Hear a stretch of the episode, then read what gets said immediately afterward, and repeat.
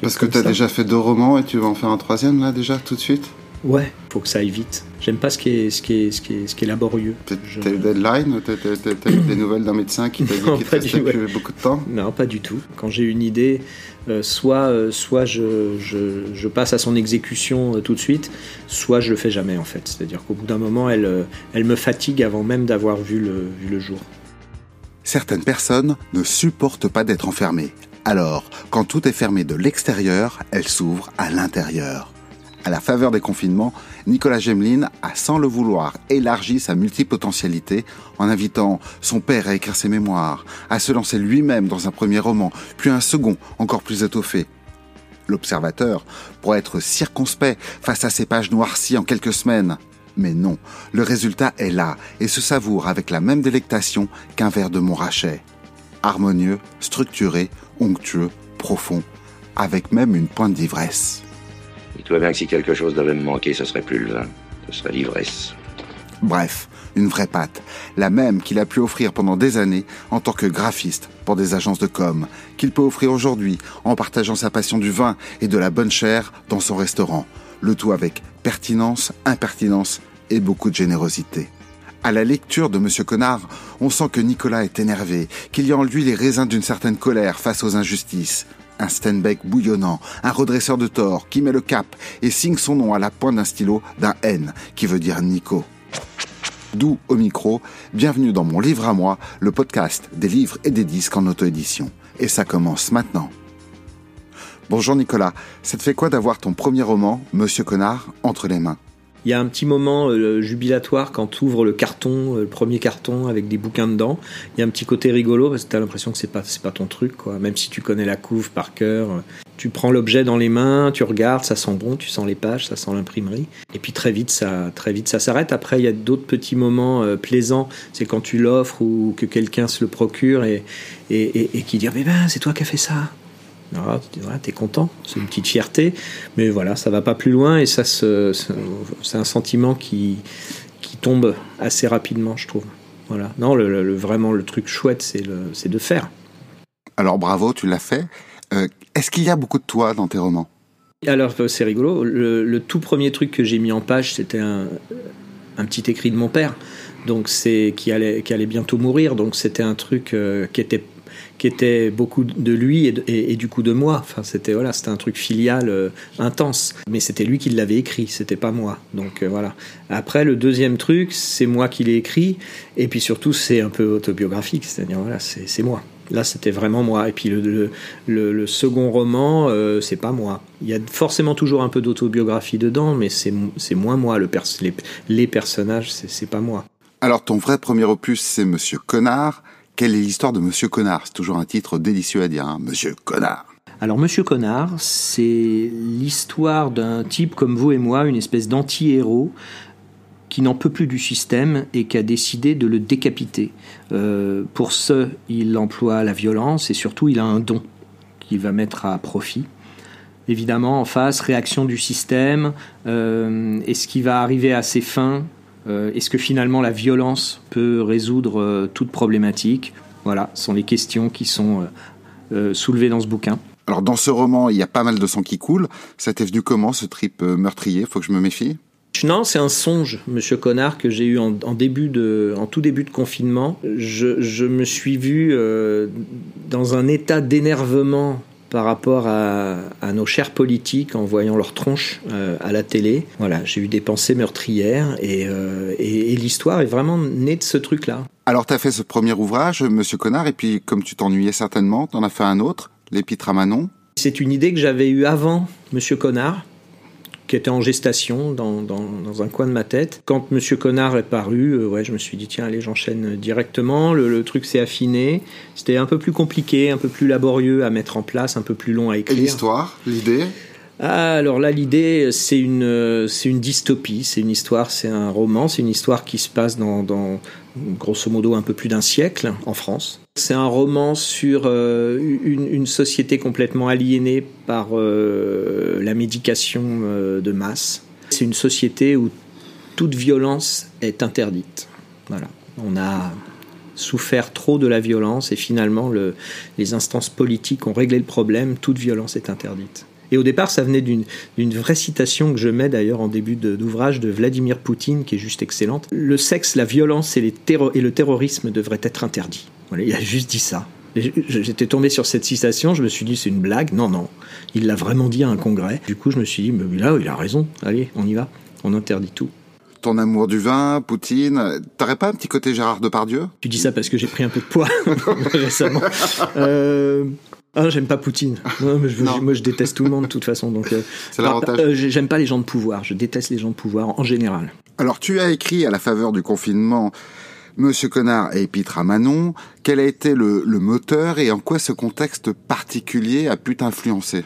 Ce qu'on vit là avec le confinement, les gens s'en rendent peut-être pas compte, c'est assez unique. Cette espèce de parenthèse euh, légale instaurée euh, par, les, par les gouvernements, parce qu'on ne le vit pas que en France. Il y avait une ambiance euh, que moi j'ai jamais connue, une ambiance de grande ville très étonnante, euh, totalement déserte et en journée, pas, pas la nuit. Hein. Cette ambiance de ville déserte, c'était très très étonnant avec ces sirènes un peu partout, ces, ces flics qui contrôlaient des gens qui allaient acheter du PQ, mais c'était c'est complètement dingue ce qui s'est passé, on s'en rend pas compte parce qu'on était pris dans le truc et puis voilà, mais, mais tu as, eu plein de trucs complètement dingues, donc il y avait une ambiance très particulière qui, je pense, euh, euh, rejaillit un petit peu euh, dans Monsieur Connard. Et sur l'échelle du pessimisme, tu te situes à combien pour savoir? Alors il y a plein de gens qui me disent ouais, c'est super pessimiste ce que tu écris et moi, et, moi je trouve pas du tout. Je trouve au contraire que c'est très c'est plutôt très réaliste. Je peux comprendre que ça fasse peur à certains que le réalisme ce soit ça et du coup qu'ils préfèrent penser que c'est pessimiste parce que ça les rassure.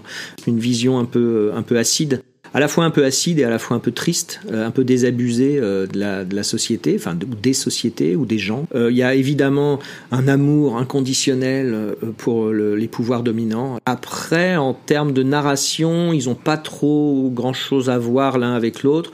Peut-être en termes de structure. Dans le premier, c'est vraiment c'est de la violence physique. Tu prends un personnage à un point A et tu l'emmènes jusqu'à un point B sur 300 pages. Donc c'est vrai que c'est un rythme, c'est une écriture qui est quand même un peu rythmé où il y a toujours il y il y a des articles de presse, il y a, il y a voilà, il y, a, il y a une espèce de truc multimédia un petit peu euh, dans les dans l'écriture. Alors une écriture protéiforme avec en point commun peut-être euh, cette violence sous-jacente. Ouais. Alors euh, oui oui oui oui. Merci. dans dans ouais tu as raison. Je pense. non non oui bien sûr. Dans le premier c'est vraiment c'est de la violence physique et dans le second c'est une violence puisque le, le, le sujet même du bouquin c'est justement l'absence de violence en tout cas la volonté d'absence de violence des sociétés, euh, qu'elle soit verbale, physique, euh, psychologique. C'est une violence beaucoup plus sourde et, à la limite beaucoup plus, euh, beaucoup plus, je pense, réaliste justement. Oui, il y a de la violence. Et puis il y a ma violence à moi. Il y a ma manière à moi de d'avoir envie de, de foutre des coups de poing dans les murs, quoi. Quatre de dans la de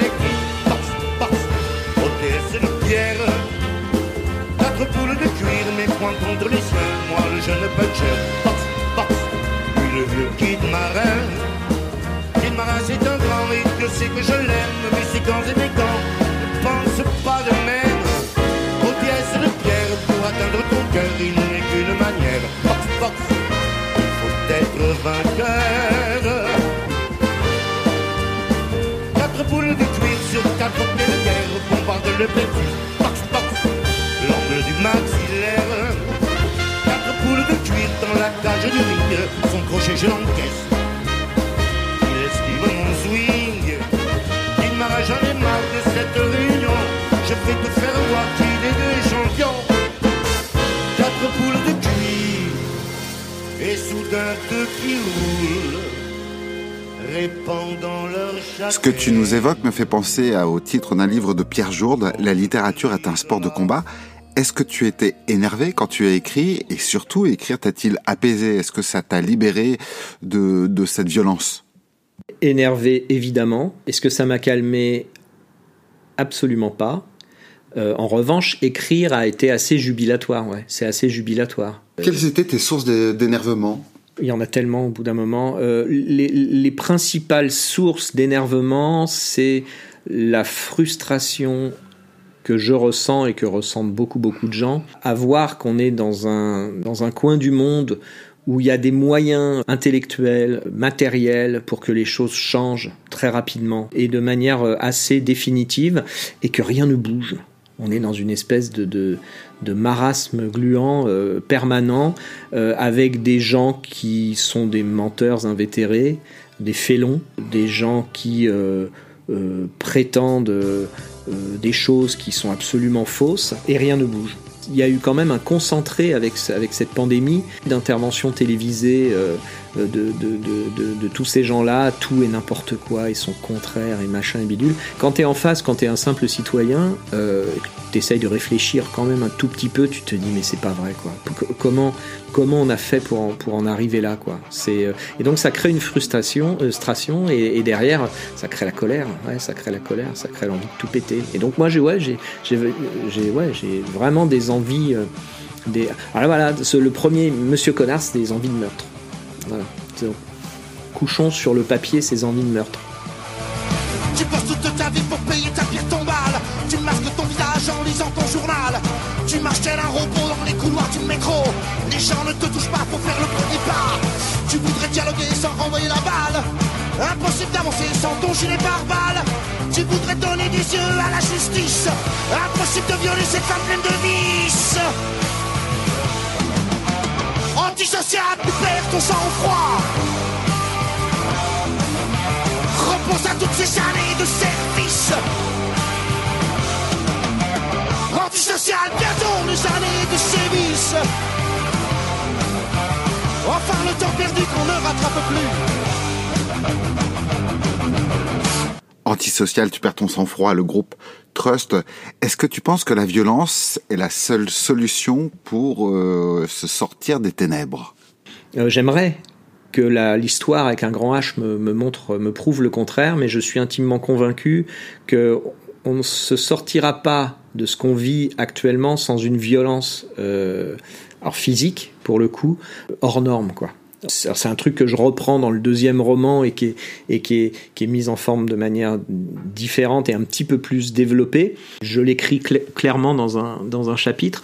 Je pense que les, les gens qui aujourd'hui ont le pouvoir ne sont pas prêts à céder un seul centimètre de, de, de terrain et que si on veut gagner ce centimètre de terrain et, et potentiellement des centaines de mètres ou des kilomètres, bah, va falloir sortir euh, ses doigts des fesses et malheureusement ça ne sera pas en, en en parlant seulement. Et quelle forme doit prendre cette violence?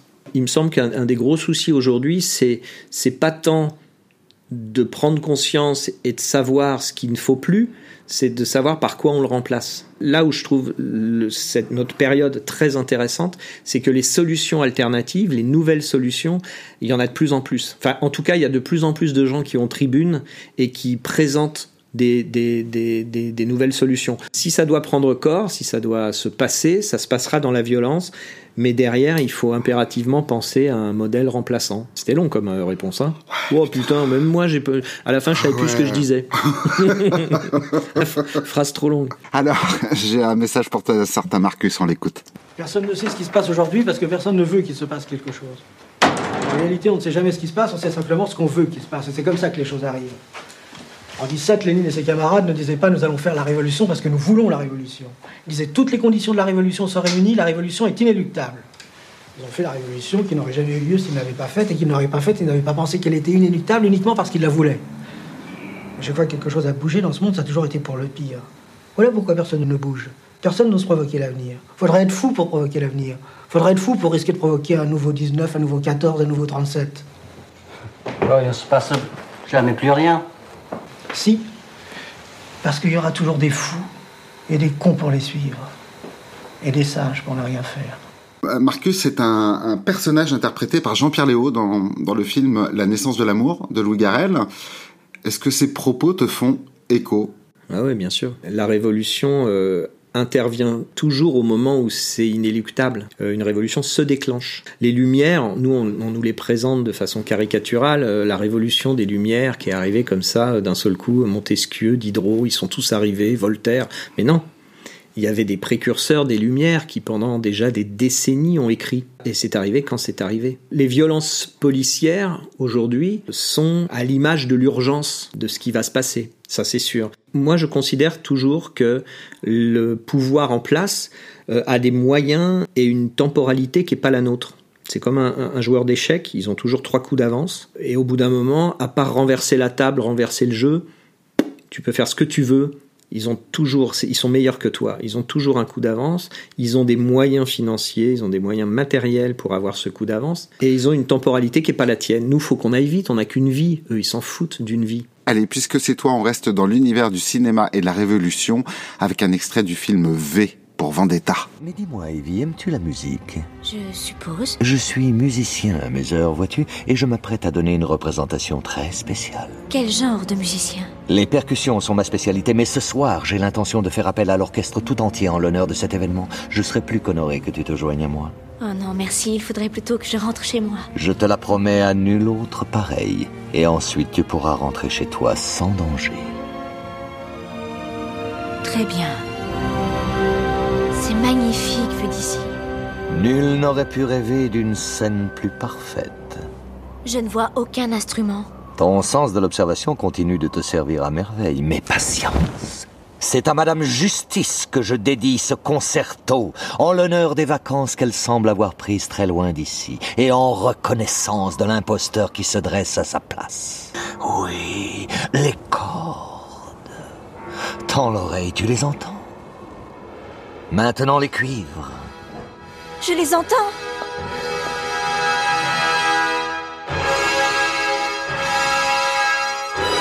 Commandeur, maman Il joue de la musique.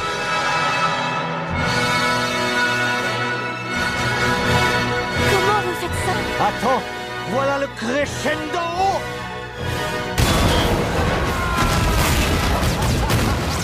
Voilà, scène mythique où V fait exploser le palais de justice. Ça devrait plaire à ton personnage, Monsieur Connard, non? C'est fou parce que tu me montres ça. J'adore ce film. Je trouve que d'ailleurs c'est un, c'est certainement, euh, si ce n'est le meilleur, une des meilleures adaptations de, de comics euh, américains euh, qui a été faite. C'est souvent raté, je trouve, alors qu'il y a des, univers de BD. euh, Pourtant, euh, l'auteur de la BD n'a pas aimé. hein. Non.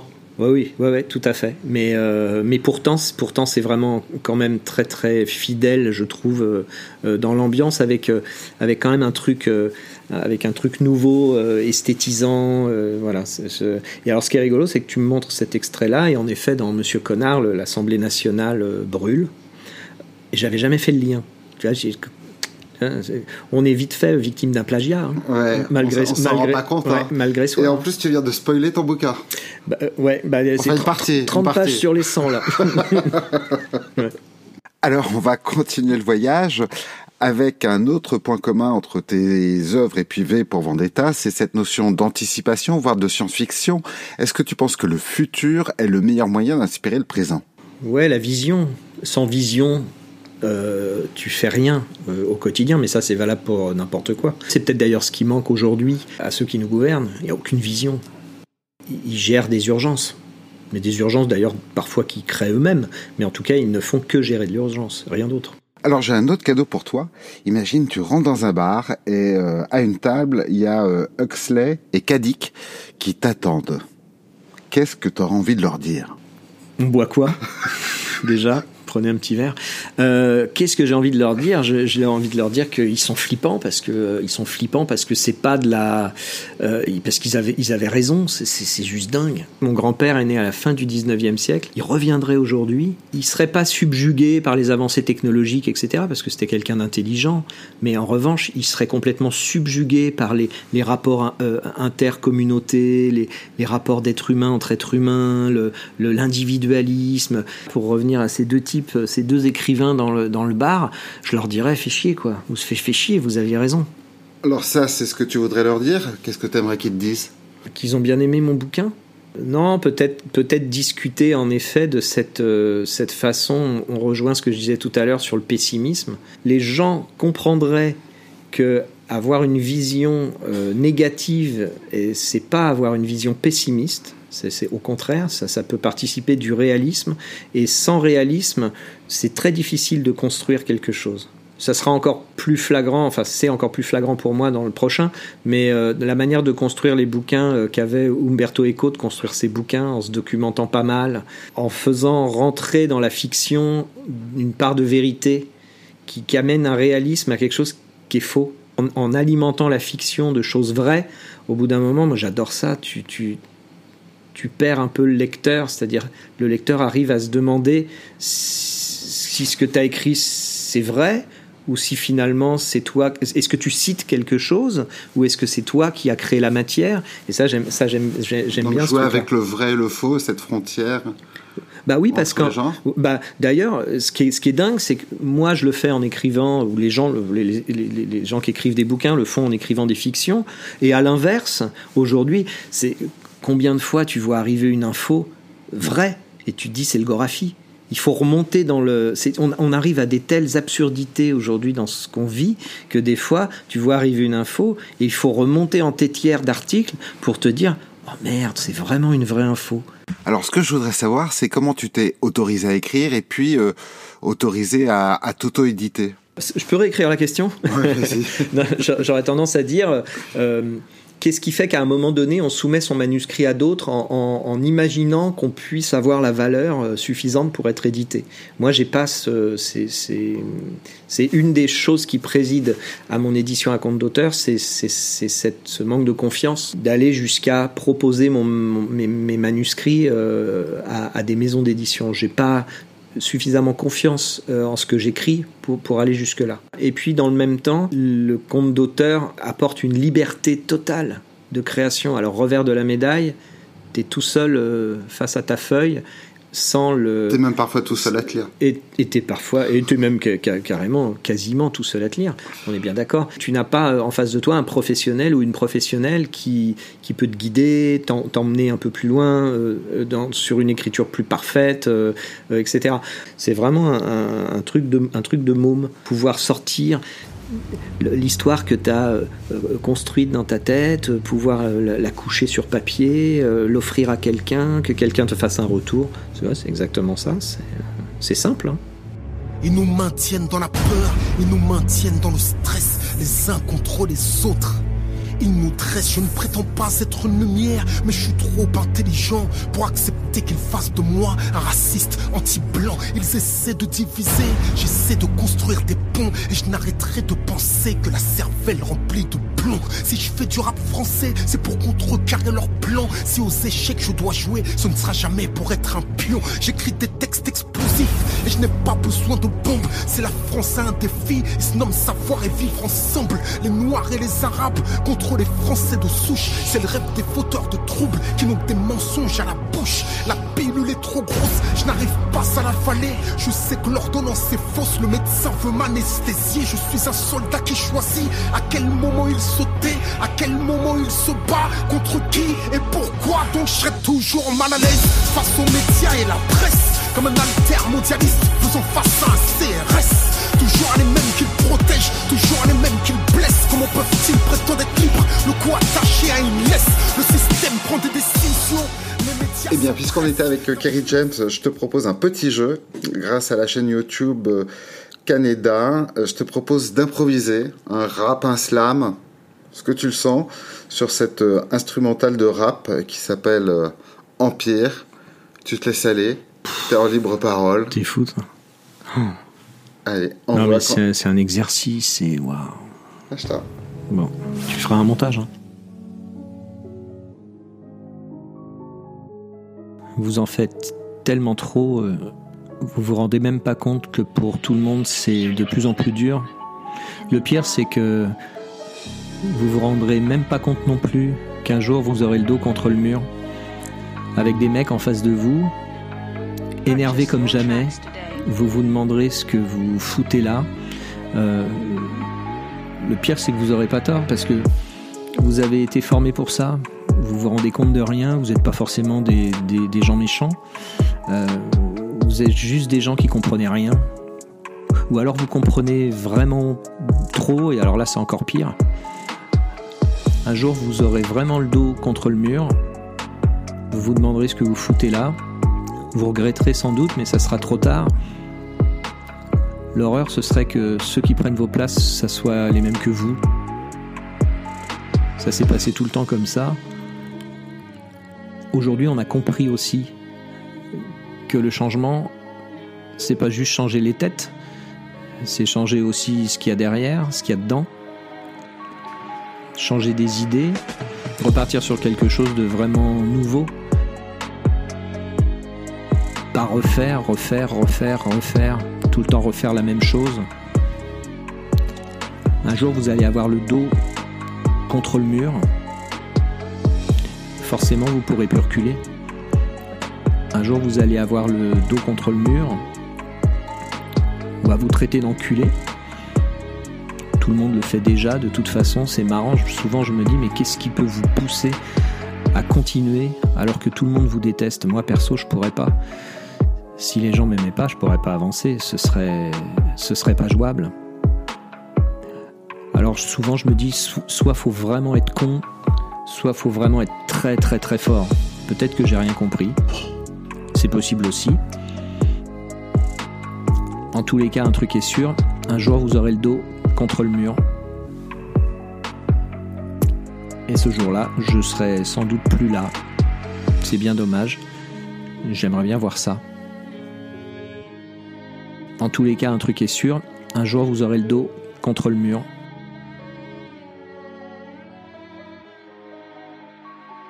Bah voilà, tu t'en es bien sorti, c'était pas si dur que ça, bravo, merci.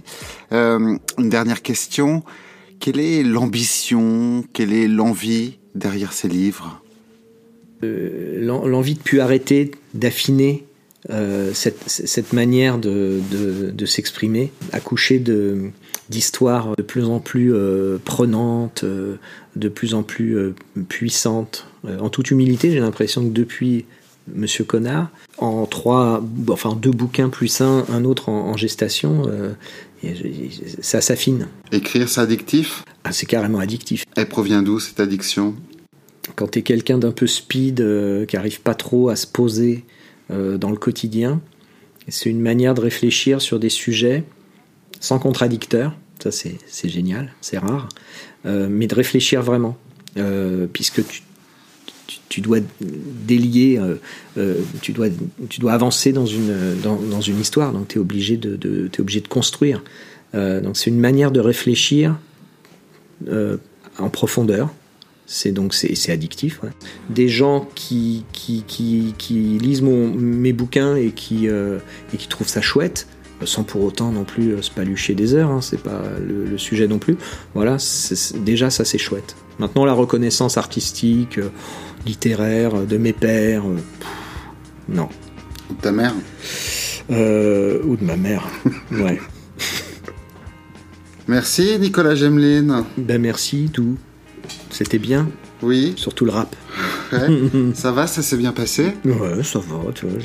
Bon, qu'est-ce que t'as pas dit? Il y a des choses que t'as que t'aurais voulu dire, que t'as pas dites? Non, non, non, non, non, non, tout dit. On est bien là. Ben non, j'ai tout, j'ai rien dit. J'ai répondu, j'ai répondu à tes questions. Mais oui, oui, j'ai. Oui, ah donc quand tu réponds à mes questions, choses quand, tu réponds à mes questions, c'est ne rien dire en fait. Parce non, que mes questions ne sont pas intéressantes, c'est ça Si, si. Tes questions étaient ah, très oui. intéressantes. Non, non. J'ai expliqué exactement ce qui m'avait motivé à, à, écrire Monsieur Connard et, et, et l'épître à Manon. Tu n'enlèverais pas un seul mot. Tu vas le faire toi. couper. On a quand même 6 heures d'enregistrement. 8 maintenant. voilà, ça se termine. Maintenant, c'était mon livre à moi, le podcast des livres et des disques en auto-édition, construit et animé par Dou. Vous pouvez retrouver les deux romans de Nicolas Gemeline simplement en lui envoyant un mail à n.gemeline at gmail.com. À très bientôt.